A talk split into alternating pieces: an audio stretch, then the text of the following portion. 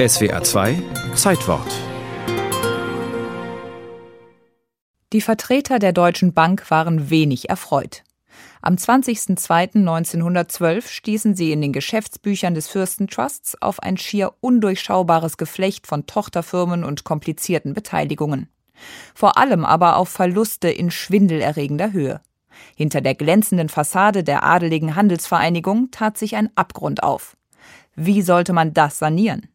Im Grunde war das unrühmliche Ende der hochfliegenden Pläne von Anfang an absehbar, meint Christian Bomarius, Autor des Buchs Der Fürstentrust. Er war vom ersten Tag an erfolglos, also es waren von Anfang an Fehlinvestitionen. Das lag auch daran, dass keiner sich in den Branchen, in die der Trust investiert hat, auskannte. Alle glaubten, das enorme Geld, das zur Verfügung stand, reiche aus, um dem Markt die Regeln aufzudrücken. Und genau das war der Irrtum. Zwei Mitglieder des Hochadels gründeten den Trust 1908. Der eine, Christian Kraft zu Hohenlohe-Öhringen, einer der reichsten Deutschen seiner Zeit, bis dahin vor allem als leidenschaftlicher Jäger und Rennpferdebesitzer bekannt. Der andere, sein Cousin Max Egon II. zu Fürstenberg, nicht ganz so reich, dafür aber mit besten Beziehungen zum Kaiser. Von Anfang an verfolgte die Handelsvereinigung vor allem ein Ziel maximalen Profit in minimaler Zeit. Zu diesem Zweck investierte man dreistellige Millionenbeträge querbeet ohne erkennbare Strategie. Kaufte eine Schiffslinie, Bergwerke, Versicherungen, ein Straßenbahnunternehmen und vor allem eine sogenannte Terraingesellschaft. Eine Firma, die Grundstücke kaufte, um sie bebaubar zu machen.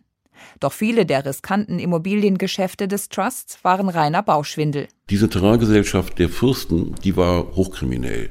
Die haben nämlich Kaufverträge, also die Kaufpreise, als bereits vereinnahmte Gelder ausgewiesen. Das war damals große Mode, aber keiner hat das mit mehr Chutzpe gemacht als diese Terraingesellschaft.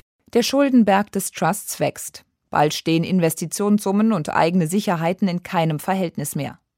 Besonders das prestigeträchtige Passagekaufhaus, die erste deutsche Shopping Mall, erweist sich als Geldvernichtungsmaschine. Als die Terraingesellschaft der Fürsten, die größte Berlins, 1912 zusammenbricht, kommt es zu einem Dominoeffekt in der lokalen Baubranche. Viele Unternehmen werden in den Abgrund gerissen, weil Rechnungen nicht bezahlt werden, Aufträge und Kredite platzen. Der Vorsitzende der Berliner Handwerkskammer beklagt, ganz Steglitz sei ein Hypothekenfriedhof. Der Pleitegeier stiert den Besucher schon jetzt aus jedem Fenster an. Die Verluste der Lieferanten und Bauhandwerker werden sich auf Millionen beziffern. Dabei aber wird lustig drauf losgebaut. Neben den verkrachten Grundstücken entstehen neue und ungezählte Baustellen harren noch derjenigen, die auf den Leim gehen sollen. Die Zeitungen berichten ausführlich über den Finanzskandal, erst auf den Wirtschaftsseiten, dann auch im Politikteil. Denn Christian Kraft und Max Egon sind prominent.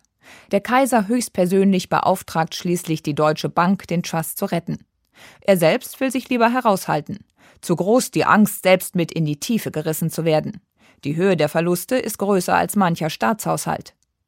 Zur Sanierung filetiert die Deutsche Bank den Trust und wird dabei selbst reich. Die Fürsten müssen den Gürtel danach eine Zeit lang ein wenig enger schnallen. Rechtlich belangt werden sie aber nicht. Der Erste Weltkrieg lässt den Skandal schnell in Vergessenheit geraten. Und die Schulden? Die Tilgung übernimmt 1923 die Hyperinflation.